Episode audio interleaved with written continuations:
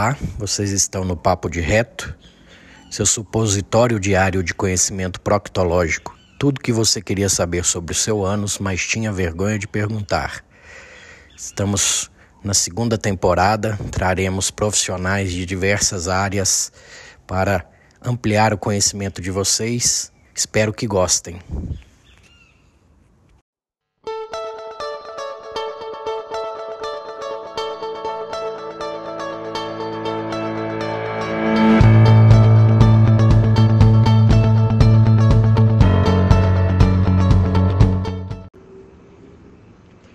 O Papo de RetoCast agora tem o apoio cultural de Laboratório João Paulo. Lá você encontra desde exames básicos a exames de alta complexidade, como genéticos, nutrigenômicos, ácidos orgânicos urinários, dentre outros. Atende toda a região metropolitana de Belo Horizonte por coleta domiciliar ou em uma de, de suas unidades, ou todo o território nacional na realização de exames de alta complexidade total suporte técnico dos resultados aos profissionais e ao público, convênios e particulares. Mais do que fazer exames, compromisso com a vida. Siga no Instagram, arroba João Paulo Análises e acesse o site www.laboratoriojoaopaulo,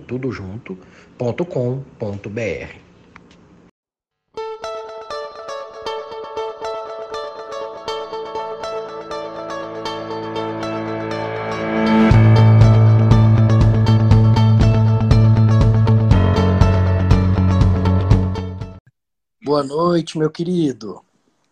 E aí, boa noite, pessoal. Boa noite, Eurípides. Tudo jóia, cara? Tudo jóia. Tava aqui falando com o pessoal que o dia cheio hoje, atribulado. Bastante consulta, teve cirurgia, teve colonoscopia, teve aluno. Então foi completo o dia. Aí tô aqui na, casa, na casa da sogra, só que a sogra não tá aqui. Então tô, tô sossegado. Você tá na casa da sogra, cara. É, porque eu moro em Mineiros, interior do Goiás. E quando eu venho para Brasília, que minha clientela, o grosso, é aqui em Brasília. Eu tenho que ficar indo e voltando, sabe? Eu inventei de virar professor de universidade e tal. Aí... Mas tô gostando, cara. Ensinar, né? Plantar sementinha em mentes férteis é, é muito bom. Cara, é... deve ser demais, cara repassar, né? Tem aquele, aquele ditado, a gente retribui mal aos professores quando nos tornamos apenas alunos. Esse é um ensinamento assim, que eu gosto muito, que eu levo desde o ensino médio. Eu pretendo um dia, quem sabe, né? Por enquanto, vamos aprendendo para quem sabe depois retribuir sendo um transmitidor de conhecimento igual você. Nada, estamos todo mundo aprendendo a cada dia. Mas vamos lá, eu fiquei curioso, porque geralmente eu faço a pré-live, o convidado me manda aí sobre a vida, e a sua, por enquanto, tá um mistério para mim. Quero saber da sua vida, rapaz, vai ser ao vivo mesmo. Você quer me conhecer melhor então, cara? Tem uma live, tem uma live que eu fiz com, com, com o Altran, velho foi, foi demais. Eu pensei, o cara me chamou para fazer uma live no perfil dele, e aí acabou que, que só foi ele, ele, ele conhecendo sobre mim, né? Falei, pô, Altrano, cadê o, e o assunto que a gente ia falar? Não teve, né? Foi só sobre vida pessoal mesmo. Eu vou fazer uma breve, né? Um, uma breve apresentação e depois a gente. Eu nem sei direito o que, que a gente vai falar, né? A gente combinou meio por fora ali, mas vamos tocar o barco. Bora. A gente vai falar um pouco sobre sobre flexibilidade metabólica, resistência à insulina, essas coisas. Então, eu, eu, me chamo Elvis Miguel, né? Sou nutricionista, sou o quarto filho, quarto filho de, de um casal que não deu certo, né? Deu certo. A gente morava lá no interior do Nordeste mesmo, do de Alagoas, uma cidadezinha bem pacata, assim, divisa com Bahia, sabe? Então, eu me criei num, num ambiente de. O meu pai era pequeno agricultor, né, Euripides? Meu pai sempre plantou assim, a gente, em determinado momento, comia aquilo que a gente conseguia plantar, né? O pai. O pai sempre plantou feijão, milho, criava alguns animais também para corte, né? Consumo próprio, gado e bode, essas coisas que a gente come no, Nordeste, né? Bode, porco. Então, ele, ele sempre foi pequeno agricultor e, e pequeno pecuarista também. Mas coisa para consumo próprio. Quando a safra era boa, aí ele revendia. Ele revendia as sacas né, de milho, feijão. Então, eu me criei nesse ambiente. Então, sempre tive muito contato com, com alimentação desde o plantio ali, né? Sempre participei. E aí eu vim, eu vim para São Paulo, né? Larguei esse, esse ambiente aí, vim para São Paulo com 12 anos. 12 anos. Cheguei aqui, cara, é, com a luta, eu fiquei sem estudar, fiquei uns dois anos sem estudar. Depois tive que tirar o atraso. Aí comecei a estudar, né? Sempre me interessei por, por biologia, sempre gostei de biologia. Aí acabou que, que, juntando né, a área biológica com essa parte da alimentação que sempre estive envolvido. E aí eu, tinha plantado em mim a sementinha da nutrição, né? Mas eu não, eu não, eu não tive coragem ainda, não tive coragem depois de adulto, de fazer o curso de nutrição.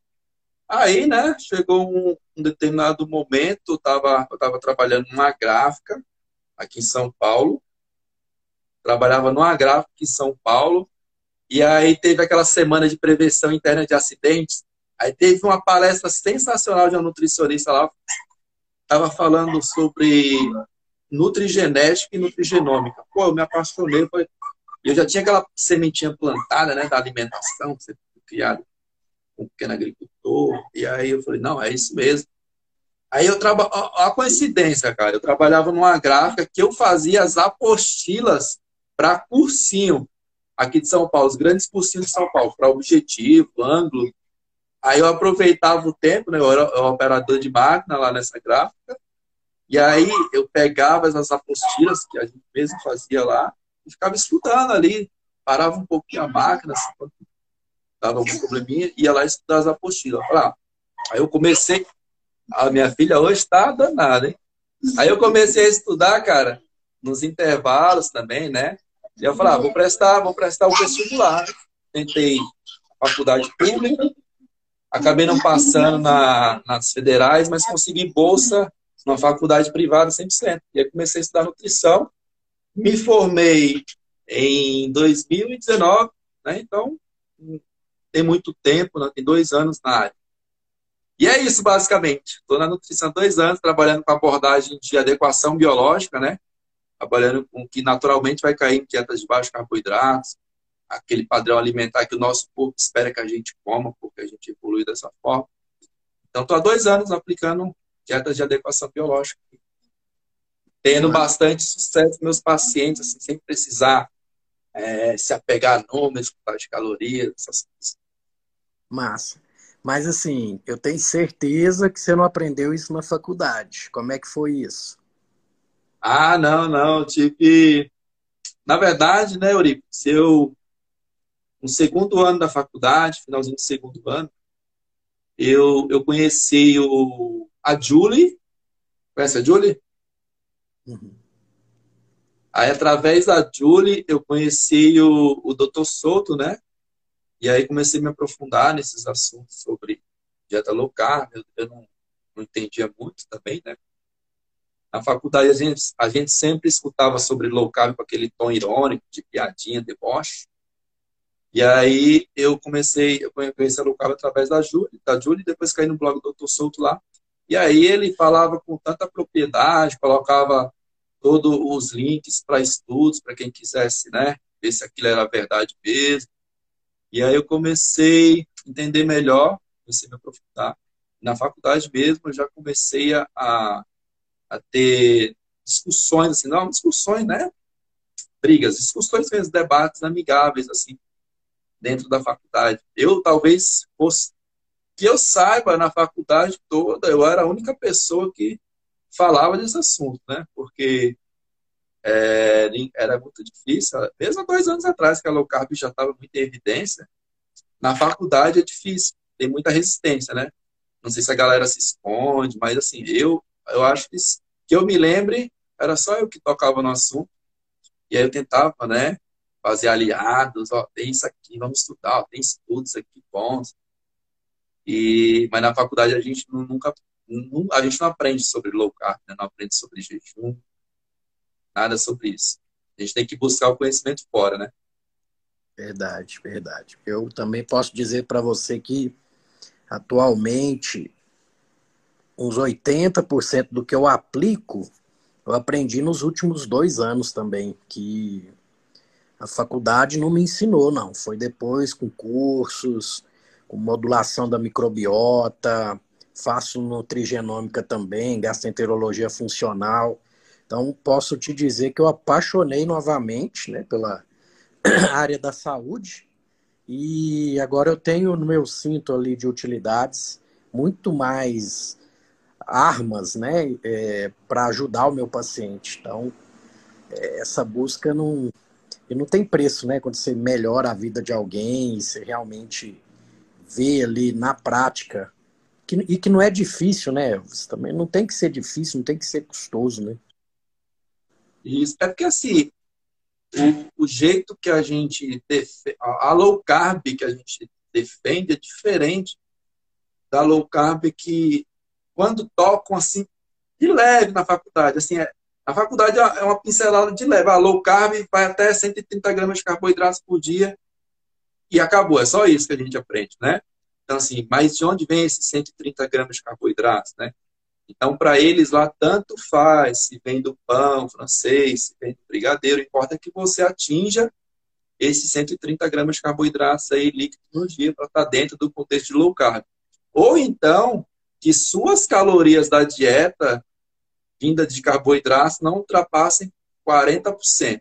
Então, para eles, low carb é isso. Então, tanto faz, assim, se você lida bem com os alimentos que você está comendo, se esses alimentos têm alta densidade nutricional ou não, se a adequação biológica está envolvida aí no meio, então, portanto, tanto faz se a gente evoluiu comendo esse alimento ou não.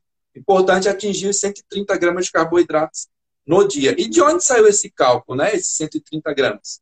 Esse cálculo, ele é, um, é um, uma especulação, é uma, é um cálculo especulativo, é um chute baseado na média das pessoas que comem uma dieta baseada em carboidrato, uma dieta altíssima em carboidrato. Então, para essas pessoas, esses 130 gramas de carboidratos teria que ser consumido no dia, porque senão não atenderia a demanda de glicose no cérebro. Então, a gente precisa de um pouco de glicose. E para essas pessoas, né, o chute é 130 gramas de carboidrato. Se você não comer isso, é perigoso você morrer. Não, então eu... saiu daí. Agora, a gente que trabalha com abordagem mais com esse olhar evolutivo, né, Euripides? A gente defende uma low carb diferente, voltada para autonomia, liberdade alimentar, sem ficar muito presa à contagem de calorias, focando na densidade nutricional dos alimentos e principalmente, né, principalmente a, a, questão da adequação biológica, como é aqueles alimentos que a gente evoluiu comendo e, portanto, nosso corpo responde muito bem. Então, naturalmente, alimentos modernos, à base de trigo, né, não se encaixariam nesse contexto. Verdade. Eu terminei minha, minha pós-nutrologia tem Eu eu ouvia dele, é efetiva para diabetes, ela é efetiva para ser metabólica, só que ela é incompatível com uma vida a longo prazo.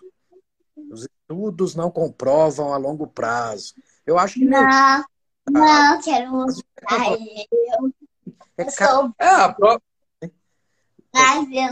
a, a própria dieta tradicional, dieta moderna, não tem nada mostrando que no longo prazo. Ia, não, tem sim, porque a realidade mostra que essa dieta está adoecendo a população. A dieta que a gente segue é a dieta né, que ele sugere, e que essa dieta está tornando as pessoas doentes. Então, se a gente pega a população mundial, sete, mais de 7 bilhões de pessoas, dois terços, dois terços de tudo isso daí, é muita gente, está com algum problema metabólico. Dois terços de, 7, de mais de 7 bilhões de pessoas que está comendo uma dieta moderna, né? Que é basicamente o que, é defendido por aí. Então, a gente está vendo na prática que não está dando certo. Tá? Então, não tem estudos para qualquer dieta mostrando no longo prazo é seguro. A gente tem a prática mostrando que algo não está dando certo. A dieta tradicional não vem dando certo, porque né, dois terços da população, da população mundial está doente. Ou está com, síndrome, tá com todos aqueles critérios da síndrome metabólica. Pressão alta, obesidade, gota, diabetes tipo 2, HDL baixo, colesterol LDL alto. Então, dois terços da população tem alguma coisa desse tipo. É. Fora as outras coisas, né, as outras comunidades. Ou a gente está vendo na prática que não está dando certo. Exato, ou seja, nós estamos vendo uma experiência a longo prazo, em tempo real, aí do, do fracasso dessa dieta ocidental, falar assim, né? E isso entra um pouco no tema que a gente escolheu, né? Que é a flexibilidade metabólica. Eu tive uma aula na minha pós de gastroenterologia com um professor que é, ele tocou o dedo nas feridas assim e, e, deixou bem claro essa questão né, da, da flexibilidade metabólica. O que, que você me diz aí, nós seres humanos, é, somos adaptados a isso que está acontecendo agora? O que, que você me conta? O, a Natinha perguntou, né? O, o que envolve essa dieta moderna? Só para finalizar, então a dieta moderna é baseada no, num consumo altíssimo em carboidratos, né? Altíssimo em carboidratos. A maioria das pessoas estão comendo aí de 50% a 70% da dieta e vinda de carboidratos. Carboidratos refinados. É. Se, a, gente, a gente sabe a gente sabe que tem algumas populações, né, que consomem uma dieta tradicionalmente alta em carboidrato, mas carboidratos seguros. Então, raízes, tubérculos, frutas ali, é, silvestre, e, e, que tem pontos, não tem doenças modernas, mas são populações, é, no geral, ativas também, né, que coletam, que colhem, que caçam. Então, eles não apresentam esse, essas doenças modernas aí, que são aquele conjunto de alterações metabólicas. Eles não têm isso. Eles consomem uma dieta de 70% de carboidrato, mas por que, que eles não apresentam é, essas, doenças, essas doenças modernas? Porque os carboidratos, tem carboidratos e carboidratos. Os carboidratos que eles comem são carboidratos seguros. Então, e para uma população que também é mais ativa. O padrão de carboidrato que a gente come, não. É um padrão de carboidrato mais refinado, mais processado, e, e para uma população mais sedentária também, estressada. Então, junta tudo isso daí, né? Só para responder a, a, a, questão. E aí acaba que, que dilui a coisa mais importante pra, na dieta do ser humano, que é a proteína. Quando você come 70% da sua dieta a 60% de carboidratos, onde é que vai entrar a proteína ali? É como se a gente pegasse, né, com a, sempre tomo minha água com sal aqui, coloco um salzinho aqui, diluo. Esse montante de água aqui é o carboidrato, esse salzinho que ficou diluído é a proteína. A gente sabe que uma dieta diluída em proteína está associada com esses desfechos de saúde aí que eu acabei de falar, relacionado à síndrome metabólica. Né? Então, assim, flexibilidade metabólica, para destrinchar esse, esse conceito, a gente precisa explicar o que é metabolismo, né? Metabolismo é a energia que o nosso corpo gasta para quebrar, digerir, absorver, transformar coisas em outras coisas do nosso corpo e excretar isso. Esse conjunto tudo de reações químicas que acontecem no nosso corpo, que gasta energia, é o metabolismo. Então, algumas pessoas vão gastar mais energia, outras vão gastar menos, né? Isso é metabolismo. Flexibilidade metabólica quer dizer qual combustível que a gente tem preferência, tem a ver com isso, qual combustível que a gente tem preferência na hora né, de fazer, realizar todas essas reações químicas aí que estão tá acontecendo no nosso corpo, quebra, transformação, é, síntese, né? E aí, e isso, isso é metabolismo. Tá? Então, flexibilidade metabólica assim, é, pegando aí o caso do, do próprio, da própria dieta moderna.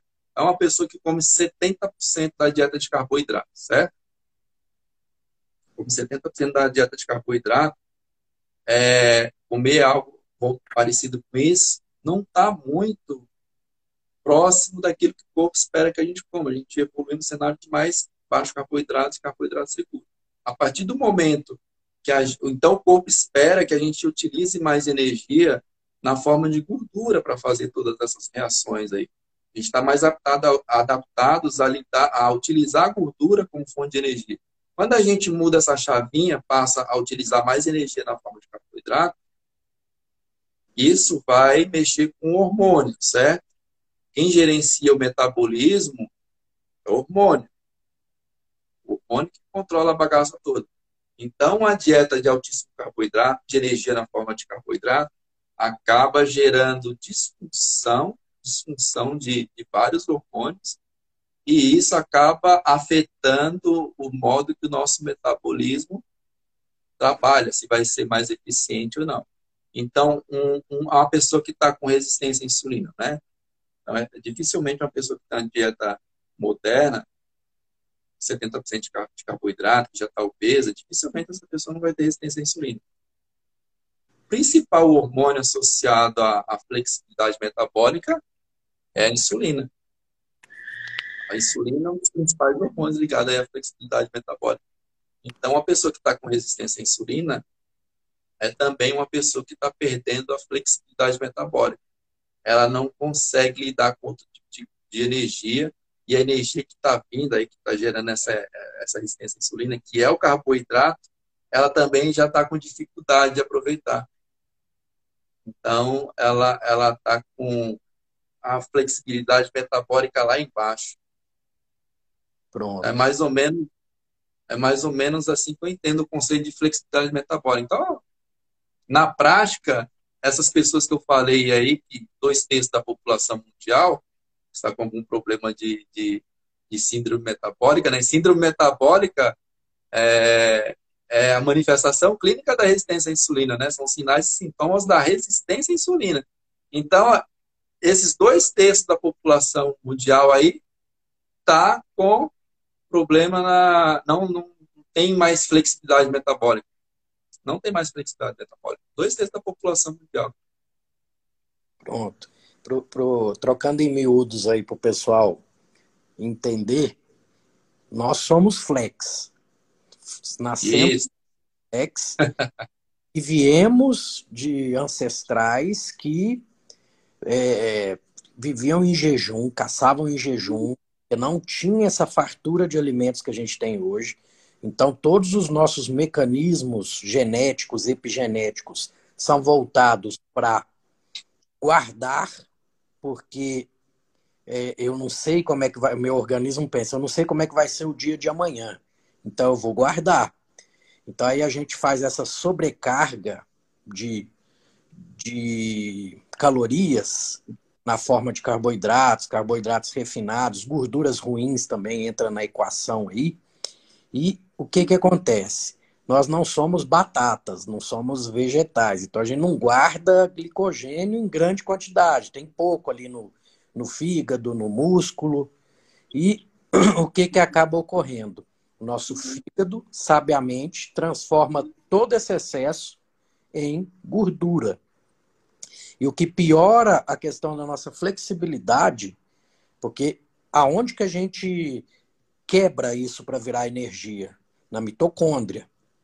Então, quem está com inflexibilidade metabólica, quando a glicose entra nessa mitocôndria, ela para, na, na quem, lembra daquela cadeia de, de elétrons, né?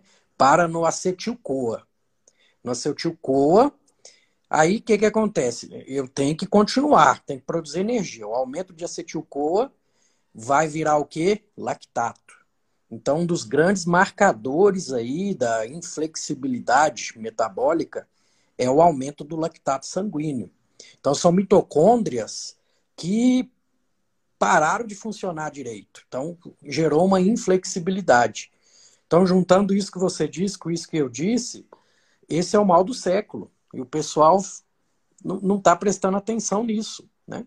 E o pior de tudo, que está sendo bem estudado agora, além da insulina, que é um hormônio é, anabólico, né, de, por natureza, a insulina, é a resistência à leptina, que o nosso hipotálamo agora está. É, é, o pessoal está vendo esses mecanismos aí. E tudo é uma questão de inflamação hipotalâmica. Nosso hipotálamo inflamou de tal forma que ele não consegue mais lidar com, com energia. Aí vem a doença. Aí vem o diabetes, que é o outro assunto que a gente separou, né? É, é, tem outra questão, né, que tá, a gente fala muito do carboidrato e a gente quer que as pessoas comam o, o carboidrato in natura, o minimamente processado, né? A gente quer que tenha essa preferência, mas isso vale também para as gorduras. Então, as gorduras têm um papel aí também, as gorduras poliinsaturadas, né? Embora as gorduras poliinsaturadas, que são aqueles ômega 6, então, algumas marcas de margarina têm até costumam estampar com orgulho assim na frente da embalagem, né? Rica em ômega 6. Eles colocam lá porque associado a um coraçãozinho, né? Como se aquilo fosse benéfico. Mas a gente sabe que o excesso de ômega 6, embora seja uma gordura essencial, esse termo essencial significa que a gente precisa comer da dieta. Precisa comer na dieta porque o nosso corpo não é capaz de produzir essa gordura. Ela é essencial? É, mas a, o aumento, o consumo exagerado desse tipo de gordura está associado também inflamação e também, por incrível que pareça, resistência a insulina. Então você mistura carboidrato ruim com gordura do tipo ômega 6, né, que são óleos vegetais de semente, você tem um combo perfeito para gerar resistência. E, e, como você falou da mitocôndria aí, pessoal, a mitocôndria é a nossa usina de energia. É, é, é lá que a energia é gerada, como se fosse uma hidrelétrica. O, os, e aí o, o, ele falou do carboidrato, mas essa gordura do tipo ômega 6, ela, quando ela vai para a mitocôndria, o corpo ele, esse ele não consegue lidar bem com, esse, com essa gordura poliinsaturada. Então, na teoria, um grama de gordura poliinsaturada dessas de óleos vegetais semente tem as mesmas calorias, a mesma quantidade de energia de um grama de gordura saturada. Só que quando entra na mitocôndria, quem disse que, que, que ela vai gerar essa quantidade, né? Ela tem dificuldade de gerar essa quantidade de energia e, ao mesmo tempo, ela aumenta um pouco a fome, assim, fazendo a pessoa comer até um pouco mais depois. Então, não é só carboidrato. E onde que a gente encontra esse como? Esses dois juntos, né? Os alimentos, a comida processada e ultraprocessada. Verdade. O, o pessoal tem que entender que é nesse contexto que as gorduras, em geral, são inflamatórias, no contexto de uma dieta alta em carboidrato e alta em gordura. As duas coisas altas, sua mitocôndria, ela fica louca, ela não sabe o que fazer com aquilo tudo. Então, está começando a oxidar uma gordura, ela para no meio para pegar aquele tanto de glicose que entrou. E, e quando você vê, você está cheio de gordura oxidada. Essa sim vai para os seus vasos, para suas artérias. Essa sim vai entupir seus vasos. Então, gente, é, dieta ocidental é isso: gordura ruim com carboidrato refinado. É a combinação perfeita aí para a síndrome metabólica, né, Elvis? Isso, e aí a gente vai falar do, de uma das frutas da síndrome metabólica, né? A síndrome metabólica assim. A gente vai falar de diabetes tipo 2, que é uma das frutas do, da síndrome metabólica. Então, a síndrome metabólica é o conjunto de alterações clínicas, físicas, né? Sinais que o corpo mostra ali, e é o conjunto de alterações metabólicas e hormonais, né? Estão então, quando a gente pensa, quando a gente ouve essa palavrinha síndrome, a gente está pensando em conjunto, em grupo. Né? Então, a síndrome metabólica tem a raiz, tem na raiz a resistência à insulina. Então, é como se a gente tivesse uma árvore, onde a raiz dessa árvore, onde a raiz dessa árvore é a resistência à insulina, que está sendo adubada por comida processada, e essa árvore vai gerar frutos. Frutos, nesse caso, frutos podres.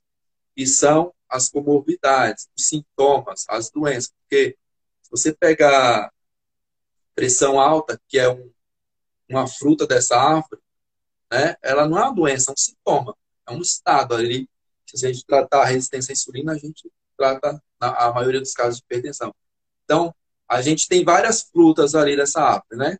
Para a pessoa se enquadrar na síndrome metabólica, ela precisa preencher no mínimo três dessas frutas. Então, quais são essas frutas?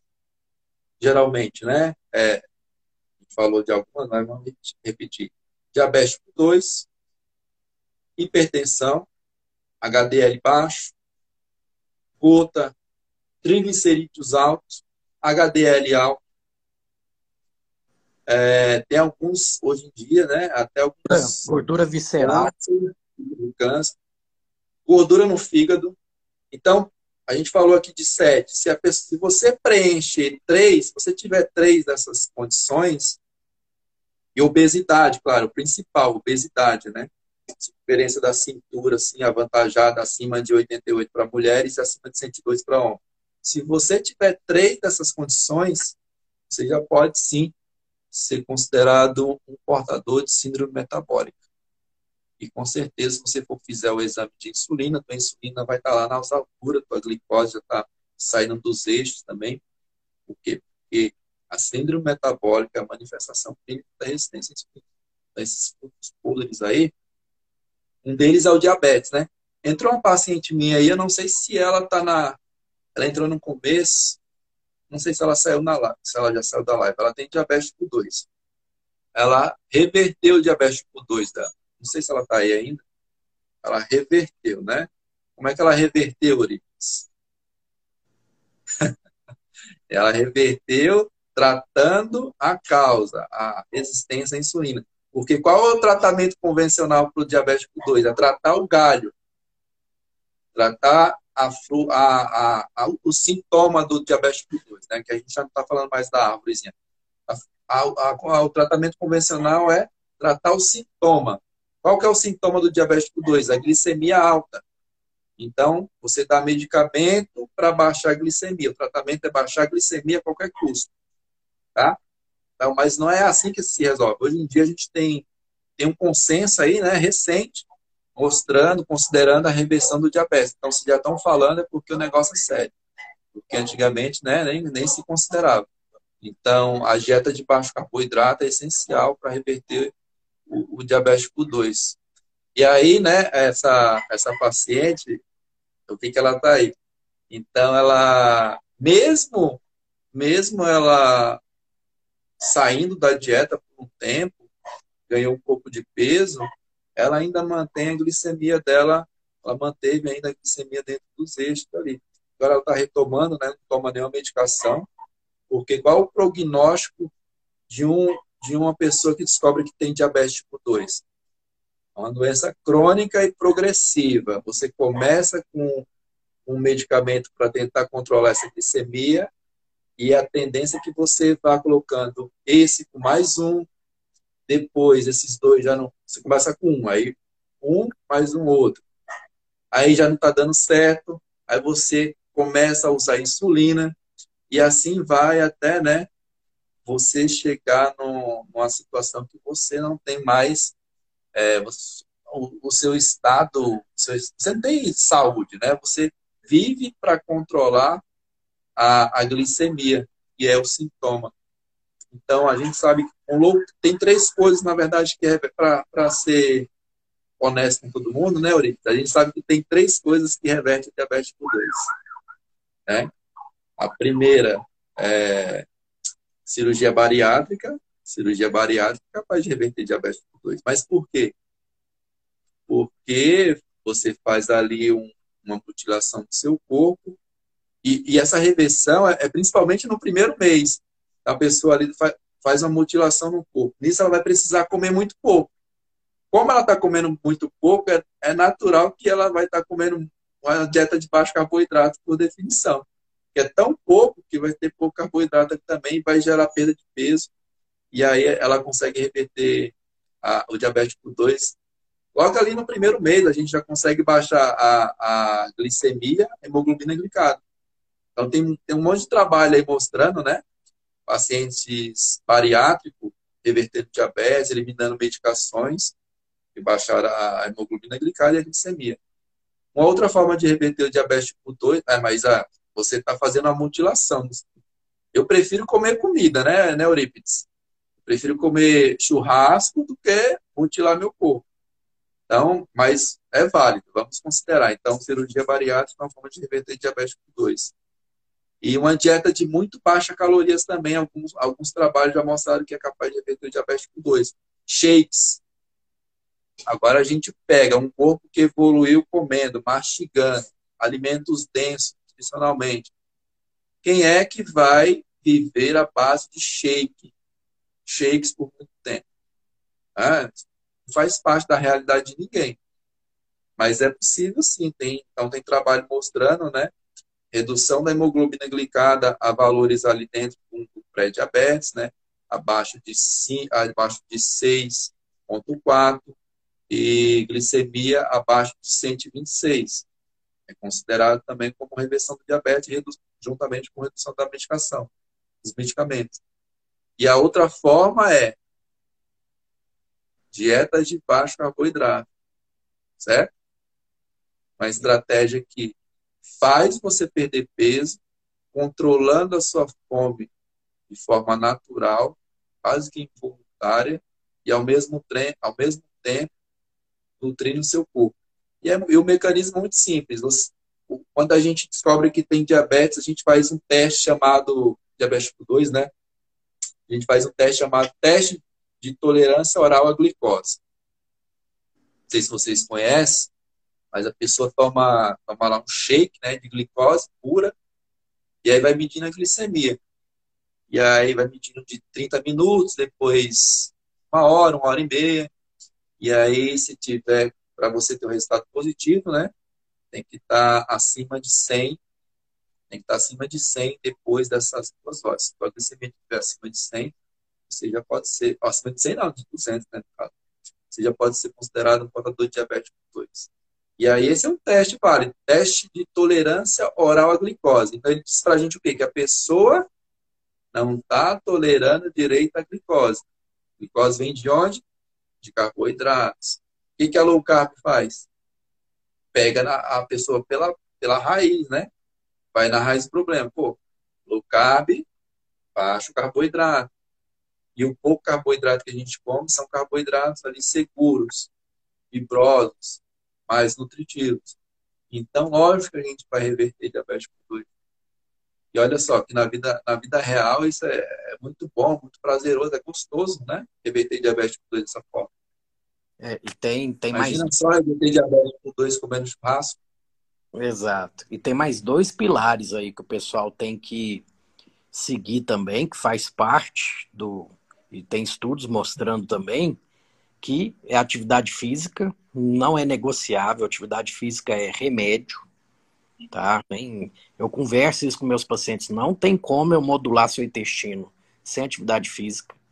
E também um sono reparador, porque quando a gente não dorme direito, a gente acorda pré-diabético. Isso aí o pessoal já tem estudos que mostram, né? Porque a melatonina é um potente anti-inflamatório que a gente precisa dela aí e é só no escuro, dormindo, com higiene do sono, que eu consigo fazer um negócio desse, né?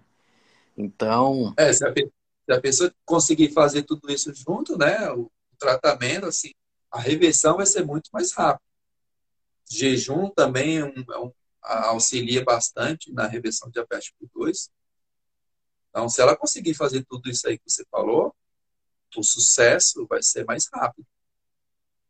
Com certeza. Porque a gente dorme pouco, né? então hoje está é exceção, essa semana eu não estou dormindo muito, né? Mas assim, é importante cuidar mesmo do sono. Uma coisa que eu não negocio é o sono. Então, a gente, quando a gente dorme mal, a gente piora a, a, a resistência à insulina. A gente piora a resistência à insulina quando a gente dorme mal. Quando a gente não pratica atividade física, quando a gente fica sedentário, a gente também está piorando a resistência à insulina. A partir do momento que a gente vai adicionando atividade física, É porque assim, a insulina, pessoal, é o único hormônio capaz de baixar a glicemia no sangue. Não tem outro. É o único hormônio hipoglicemiante que a gente tem. Hipoglicemiante é, é de baixar a glicose, o açúcar no sangue. Só tem ele. Só que, por isso que a atividade física é importante. Quando a gente faz atividade física, principalmente de força, a gente consegue, né, é, utilizar essa glicose que está aí sem a, sem a insulina. Essa glicose, o músculo consegue captar ela, tirar ela de jogo ali, sem a necessidade da insulina. Então, por isso que o Eurico falou que, que é importante fazer atividade física. Então, num, num cenário ideal, é, é esse paciente é, que chegou ao mesmo tempo querendo, com esse conhecimento, que existe uma estratégia alimentar capaz de reverter diabetes, que está disposto a cuidar do sono e está disposto a praticar atividade física. E aí é o cenário perfeito. Mas como a, a, na maioria dos casos é, é difícil de acontecer, a gente vai trabalhando degrau por degrau, né? Ah, vamos, qual que é o fator mais importante? Ah, nesse momento é a dieta. Então vamos priorizar aqui que é o que você pode fazer no momento. Aí depois, será que você vai conseguir dar duas coisinhas? Show de bola. Verdade. Um professor, esse mesmo, né, que foi o que gerou toda essa nossa conversa aqui, ele fala que vocês, nutricionistas, não sabem o poder que vocês têm na, nas mãos, né? muito mais que nós médicos. Então, o próprio Hipócrates já falava né, que faça do alimento o seu remédio e hoje em dia eu vejo muito isso, tanto que a maioria dos cursos que eu tô, eu olho do lado, é, eu sou 20% é médico, 80% é nutricionista e vocês, em termos de conhecimento disso, vocês estão anos-luz na frente da, de nós da medicina, só que vocês não, não sabem desse poder todo que vocês têm, né? Tem que ter certeza desse poder. Ter certeza, aplicar, e aí quando começa a, a ver os resultados, né, tem coisa melhor. Assim é muito gratificante. Você vê que funciona, não é só achismo, né? Exato. É, é só achismo. Eu sempre peço para meus convidados livros que mudaram sua vida. Pode ser da área, fora da área. Vamos lá, eu gosto demais de ler e eu anoto essas dicas aí e vou reforçar minha biblioteca aqui. O, o livro mudou sim, tem nada a ver com. Tem a ver um pouco, é, é filosofia, né? É, o mais Sêneca, menos prosa. Esse livro foi importante, mas acontece que eu, eu acabo doando os livros depois que eu leio, eu não tenho mais, né? Eu até mostrei ele numa live, eu mostrei ele na live que eu fiz com o Altran, ele também pede. E aí é desse autor, não é do autor Sêneca, mas o livro fala de Sêneca, né? E aí é, fala sobre estoicismo. E aí eu tenho outro, né, que é sobre a brevidade da vida.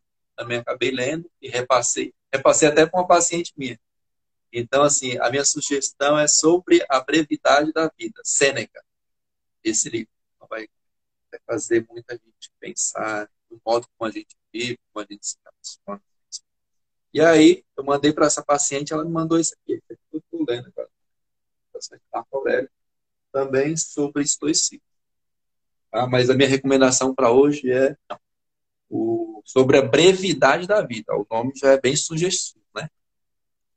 Massa, massa. Então, como que o pessoal te encontra? Me fale aí dos seus projetos atuais, seus projetos futuros. O, o eu estou muito mais presente aqui no Instagram. Estou postando posto mais conteúdo aqui com mais frequência. Estou na rede social ali vizinha também, mas é o mesmo conteúdo, né? O TikTok, mas é difícil entrar lá. Eu só vou lá para postar o vídeo que eu acabo postando no Instagram também. Estou com alguns projetos em andamento, né? E já era para ter sido encerrado. Estou fazendo material online aí, que depois eu vou explicar melhor, mas tem a ver com dieta de baixo carboidrato. Espero que até o final desse ano a gente consiga finalizar. E é isso. Esses são os principais projetos. Eu estou fazendo também. Estava até, inclusive, antes de, de entrar aqui na live, produzindo umas aulas, né, que eu fui convidado para dar no curso de uma amiga também, sobre dieta de baixo carboidrato, síndrome metabólica, essas coisas, na mulher 40 a mais, né, mulheres de 40 anos, eu estava justamente mexendo nesse material.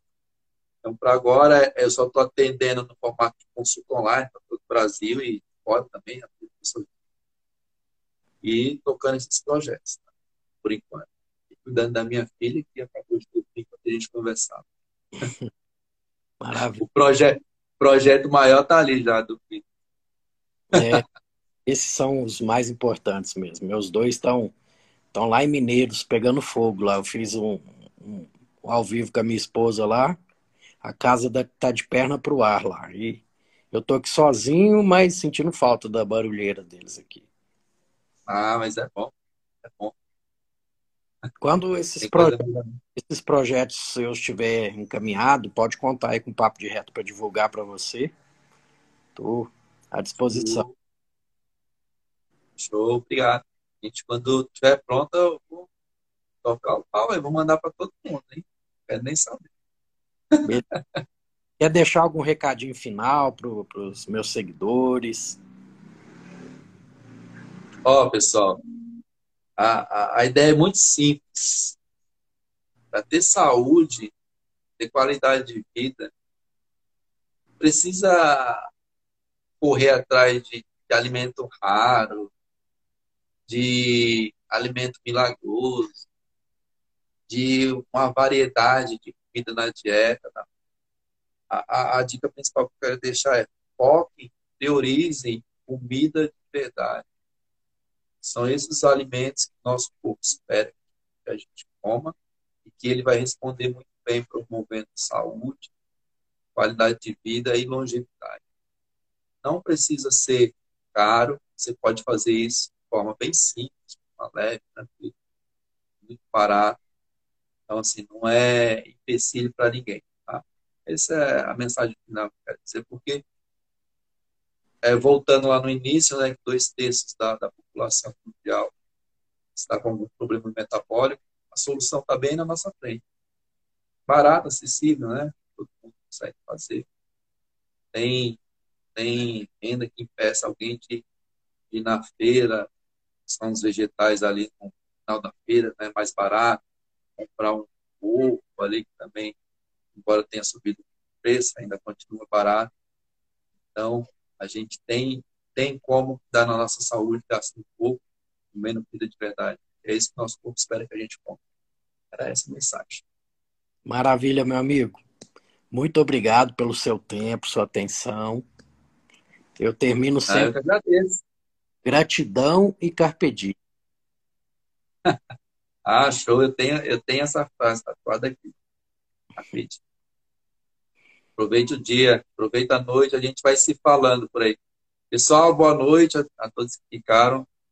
Ah, aqui, ó, ela está aqui, ó, a paciente que eu falei, ó, vivendo com diabetes tipo 2. Ela até fez um perfil. Já que ela se manifestou, né, ela falou que estava aí na live, então eu já posso falar. É, casos aí de pessoas que revestem diabetes comendo comida de verdade, que eu acabei de falar para vocês. Então é isso que o nosso corpo espera e é dessa forma que ele responde muito bem. Show de bola? Boa noite, pessoal. Quem ficou aí, vamos dormir, porque a gente precisa cuidar da higiene do sono, né? Maravilha. tchau, tchau. Fica com Deus. Valeu, Eurípides. Até mais. Boa noite, pessoal.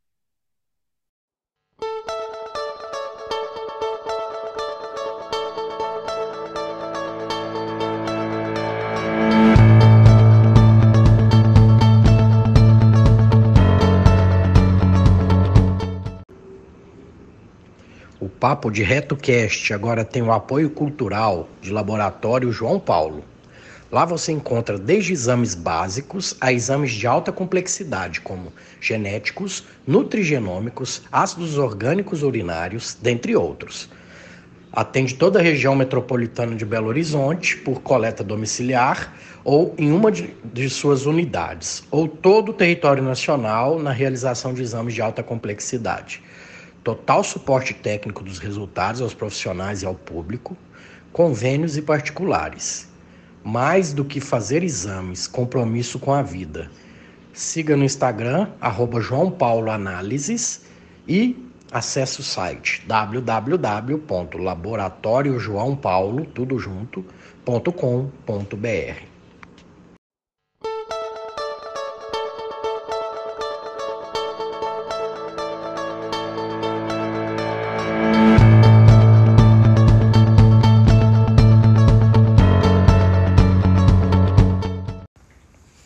Esse foi mais um episódio do Papo de Reto Cast.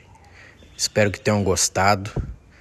Comentem, divulguem, assinem para que a gente continue crescendo e trazendo informações de qualidade para vocês. Gratidão e carpe diem.